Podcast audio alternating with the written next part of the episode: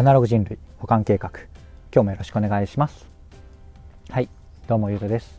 この番組は聞いてるだけでほんのちょっと IT リテラシーがアップしちゃうそんなお得なお話を日々しているラジオになってます。たまたま聞いちゃったよって方も少しだけ聞いてくださると嬉しいです。はいということで今日は何の話をしようかなっていうとアートを証券化するプラットフォームが面白い。っていうテーマでお話をしてみようかなと思います。いつも通りですね、ながらでなんとなく聞いてください。はい。ということで、早速本題なんですが、今日はですね、サービス2つ、名前レベルで、えっと、ご紹介はするんですが、基本的にはこういうプラットフォーム、こういう流れって面白いよねっていうところとか、まあ、その、え、使われている技術についてちょっとだけ触れるみたいな、そんな回にしていこうかなと思っております。はい。で今日はですねこのアートを証券化するプラットフォームとして2つ本当に名前レベルで ご紹介をしていくとアンドアートさんっていうところとストレイムさんっていうのがあって多分他にもいくつかあって多分これからもね、えーとまあ、今の音声みたいな感じかな。乱立は結構していくと思うんですけどまあ、どれかにこう収まっていくのか、まあ、どれも残らないのかまだ分かりませんけど規模感でいうと多分まだ1万人ぐらいいないような会員数みたいですね。これアンドアートさんだけ公開してるんですけど7500人突破みたいなそんな感じでかなりニッチな、産業ですねまだ。でもこれから結構来るんじゃないかなっていうところはあって僕はこうやってご紹介してるっていうところですね。はい。でこれどんな技術を使って実現していってるかっていうとこれもブロックチェーンなんですよね。うん、ブロックチェーン、ブロックチェーン、仮想通貨のイメージが強いかもしれないですけど、まあ、実は仮想通貨もそうなんですけどね、えー、と結局すごいのってこのブロックチェーン技術なんですよ。で、ブロックチェーンの技術、僕の配信何度も聞いてくださってる方は、えっと、一瞬ね、僕が言う前に想像していただきたいんですが、この証券化のアートのプラットフォームでもブロックチェーンのメリットを使ってるんですよね。で、もう答えを言ってしまうと何かっていうと、えー、改ざんしにくいっていうところと、この取引履歴を追いやすいっていう特徴をもうもろに使ってそれをめっちゃ活かしてるっていうわけですね。でこの改ざんしにくいとか、えーと、取引の履歴を追いやすいと,、えーと、なんか価値になるんじゃねとかあそれできるんだったらめっちゃいいよねっていうあの産業というか、まあ、アートに限らずいろいろあるとは思っていて僕もね別にそんなパッと思いついたらそれ事業にしてるからやってるわけなんですがまあ思いついてないからやってないっていうところで、えーとまあ、でもねこれブロックチェーンの知識を、えーと、各事業各業界の人があのちゃんとね持ったら多分もっといろんな領域で使われてめっちゃ面白くなっていくと思うんですよね。で、まあ、その1つ目というかその中でもめちゃめちゃ相性がいいよねと、まあ、いろんなもうすでに書籍とかでも言われてるところがこのアートっていう領域なんですよね。でその改ざんしにくいとか取引履歴が追いやすいと、えー、これアートが何に嬉しいかっていうと、まあ、要はこう所有者が所有者、クリエイター、あまあ、アーティストか、アーティストがいて絵を描いて、えー、そういうね、ブロックチェーンで、その、うん、自分の名義というか、そういうところとかも保存していくとするじゃないですか。で、それが、え、誰かに売られたり、まあ、誰かがね、権利を買って、まあ、まあ、うん、超わかりやすくするために一旦ね、このサービスを置いといて、本当に絵自体をえー、売られて売られてっていうパターンを想像してみていただくと、まあ、一旦分かりやすいのでそれを事例に出すと、まあ、要は、ま100万円で買いましたと、まあ、急に高いですけど100万円で絵を買いましたと。でブロックチェーンでこう履歴が出ますと。でそれがまたねどんどん価値が上がっていって、まあ、価値下がるパターンもあるかもしれないですけど、まあ、上がっていって200万円で売れましたとかなるじゃないですか。で履歴がこう終えるのでアーティストそのもののねあの元の方にも嬉しいしえー、っとまあ、要はこれ価値上がって売るという形なので、まあ、証券的なね株的な感じで取引がされるし、えー、っと終えるし、みんなが w みたいなそんな感じの、えー、形ですね。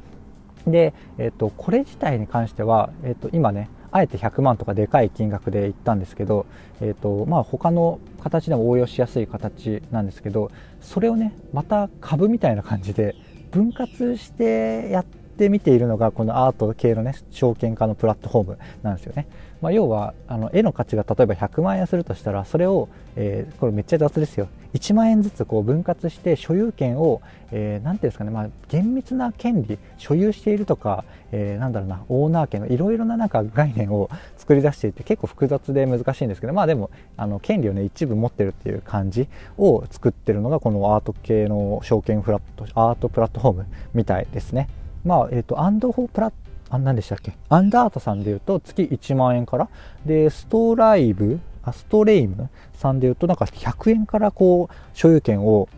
持てるみたいな話でなんかねちょっと細かすぎるなって思いつつね そんな感じでねなんか要はなのでうんまあ本当に100万円の絵をボンとこう流通させるんではなくてこう価値を、まあ、多分所有権なんだろうな絵を持ってる人っていうのはアーティスト自身なのかどっかの美術館とかあると思うんですけどそれをねあの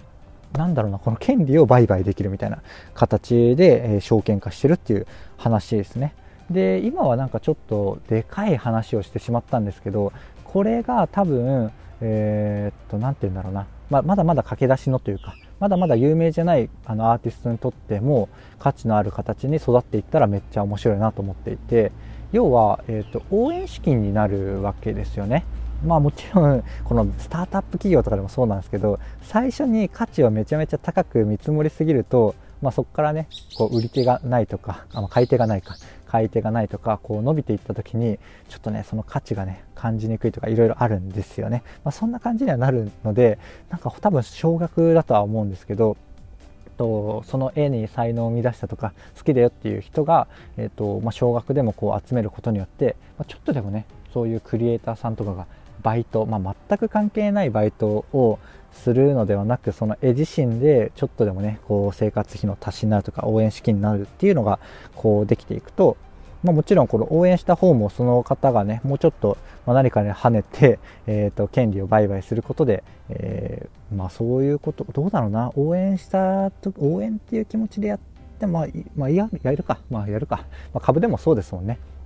うんとまあ、株上場企業のめちゃめちゃ売買するっていうのはまた感覚が違うかと思うんですけどあのいわゆるスタートアップでこう出来たてのほやほやにねあの会社に投資をするような投資家って結構そうで、えー、結構そうでっていうのは、まあ、夢を買ってたりするんですよね、まあ、応援の意味も込めて、えー、まあ、1億円とか数千万とか投資をするわけですよね。で、まあ、もちろんこう何か上場したとかそういう場合にはそれをその権利株を手放して、まあ、現金に変えはするんですけどまあ、でも最初の気持ちってやっぱでかくなろうななるだろうなっていう期待感というか確信とかそういうところも持ちつつやっぱ応援したいなって思うところが、えー、肝だったりするっていう話をね結構聞いたりするんで聞いたりするので、まあ、それに結構近いことがこのアートとかね、まあえー、ベンチャー企業の界隈じゃなくてもこうどんどん広がっていったら面白いなと僕は思ったりしてます。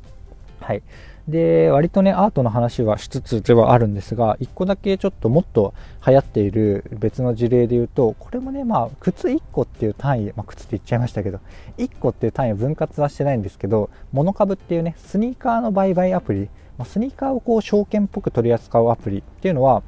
あのかなりすでに伸びていてえっとまあ、あれ会社自体はアメリカとかなのかな？ちょっとわかんないですけど多分日本でも普通に使えて、えー、スニーカーってナイキとかいろいろねプレミアがあるやつとか、まあ、ブランドがあってその上でさらにプレミアがつくような靴とかいろいろあるじゃないですか。なのでなんか割割とねこのアートとか時計みたいな感じで証券化というかまあ価値が落ちないものとして、えー、だからね多分コレクターとかも多かったりするわけなんですがそれをね、えー、証券的にモノ株がモノ株っていうサービスがやってたりするんですよね。でそっちの技術でいうと,、えーとなんかこうなんだろうな本物判定っていうのも入ってて要はブロックチェーンかける本物判定のところは画像認識とかなんで AI が入ってるわけですよね。なので AI かけるブロックチェーンかけるスニーカー。まあ中古市場みたいな C2C みたいな感じでもうねホットなものを掛け合わせまくってるしすごいっていうサービスがあるんですよね。僕はねたまたまスニーカーで言うと本当に、まあ、こっちもうほぼほぼ雑談なんですけどスニーカーで言うとねもう永遠と鬼塚タイガーっていう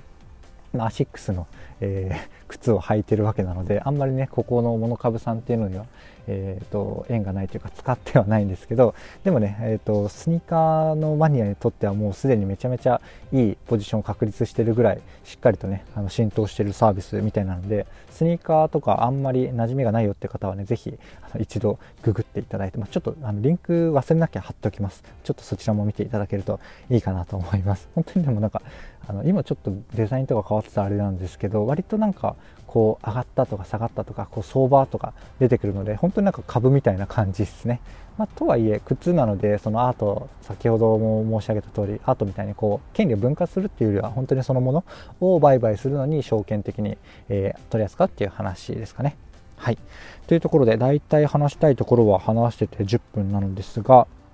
まあ、一瞬だけさっきの何でしたっけ？僕のお話、えー、をすると、あの鬼塚タイガーのめっちゃ雑談ですね。はい。鬼塚タイガーってアシックスがやっている、えー、カジュアルブランドなんですけどアシックスさんの話をちょっとだけねさせてください。僕が何でアシックスさんが好きかっていうところの話なんですよ、まあ、これもね結構まあめっちゃ繰り返しになるんですけどね。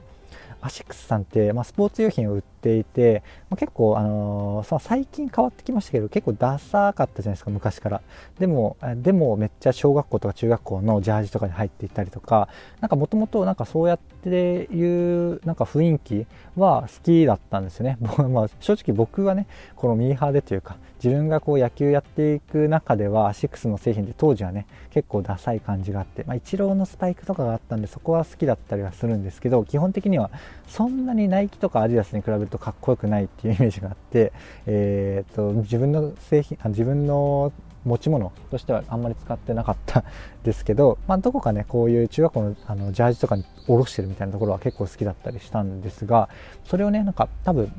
就活ぐらいだったかな、えアシックスってそういえばあの唯一日本でがん唯一日本で世界と戦えてる、えー、スポーツブランドだよなと思って調べてたら、えー、やっぱりね結局この僕でよく話す話なんですが理念にたどり着いてめっちゃ好きだになったんですよね。結局アシックスって何がやろうかっていうとスポーツっていうツールスポーツっていう、まあ、ある種なんだろうな、まあ、スポーツっていう、まあ、ツールか、まあ、ものを活用してこう青少年の育成にこう貢献するみたいなそんな理念というか何、て言うんだろうな。こうもう背景作られた背景みたいなのがそんなところだったんですよね。めっちゃ素敵じゃないですかね。僕とかもまさに、うん、あの大学卒業ぐらいまで結構、まあ、大学は部活じゃなくてクラブチームなんですけど野球を結構ちゃんとやってきている多数まあこう学びとか教育っていうところに興味がある僕なのでなんかね結構めちゃめちゃ相性がいいなって思ったんですよね。まあでも神戸の会社っていうことがあったりとかまあとはいえ、スポーツ用品作りたいかと言われたらそうでもなかったりしたので あのまあ入社もしてない、まあ、入社あの受けたところでね多分落ちたとは思うんですけど、え、そういうところがねあのすごい共感して今でも応援して好きな会社だったりします。でちなみにあもしかしてめっちゃ変わっている変わっている？なんかもしかして変わっている？なんか今ビフィロソフィービジョンバリューとか見てるんですけどなんかそういう記述なんかないっすね。なんか今ビジョンで言うとスポーツで培った知的技術により質の高いライフスタイルを創造するってなっていて多分この78年とかで変わったんじゃないですかね。うん。なんかもともとこの鬼塚大河の鬼塚って鬼塚なんとかさんっていう、まあ、すいませんなんとかさんで鬼塚なんとかさんっていうアシックスの創業者の名前なんですよね。でその人の言葉で言うと本当にこう青少年の育成とか教育的な言葉をしっかりと使った形でコーポレートサイトとかに載っていたと思うんですよね。まあでも、まあ、アシックスさんもねもう大企業というかもうどんどんどんどんこの企業のフェーズっていうのは変わってるので、まあ、ちょっとね変わってていくのもしょうがないと思いつつ個人的にはちょっとなんかちょっと寂しいですねはいまあでもやっぱりそのアシックスで働いてる人からするとやっぱちょっと遠いじゃないですかやっぱりね今話してたと思うんですけどやっぱ僕がこうギャップに感じたところをやっぱ埋める形でこうビジョンとかミッションも変えてきたんだなっていうのは思うんですよね、まあ、要は、アシックスの製品作っててあ青少年の教育学びあの発達とかそういうところにねあの思いをこう馳せながら作れるかっていうと多分現実の事業の幅広さとか、えー、メインのところとはちょっとずれていったんだろうなっていうのがねちょっと、うん、想像ですけどね、まあ、ちょっと僕は寂しいですがアシックスはね未だに未だにというか、まあ、今後もね応援したいなと思ってます。そういうねまあ、若干ね応援の意味も込めてこのアシックスの鬼塚タイガー永久に履いてるってもあるんですよね、まあ、僕が何て言うんだろうな。人とちょっと被らなくておしゃれみたいな、うん、人と被らなくて話題になるみたいなのが好きだったりするんで、ね、あの入ってたりするんですけど。まあでもねアシックスの鬼塚タイガーもまあ結構メジャーになってきてその価値はだんだん薄れてきてはいるんですがでもまだね、え、履いてる人は少ないのであ鬼塚タイガーのスニーカーを履いてる人がいたらねお鬼塚タイガーだって言ってそれだけでちょっと友達になれるような気がしたりしてますねまだ。はい。ということでめちゃめちゃ雑談あのして15分になってきたのでそろそろ終わろうかなと思います。はい。でこんな感じで僕の配信では Web とかアプリとかテクノロジーとかそういうところをねテーマにしつつ題材としつつどちらかというとメインのお話は僕のそこから感じたこととか、えー、考えること、えー、周辺の知識とか僕の妄想話そちらがメインの番組となっております。ちょっとでもねいいなとか役に立つなと思ってくださった方がいらっしゃいましたらいいねとかフォローとかコメントやレターをいただけると嬉しいです。はいということで今回の話は以上とさせていただきます。最後までお聴きいただきありがとうございました。ではまた。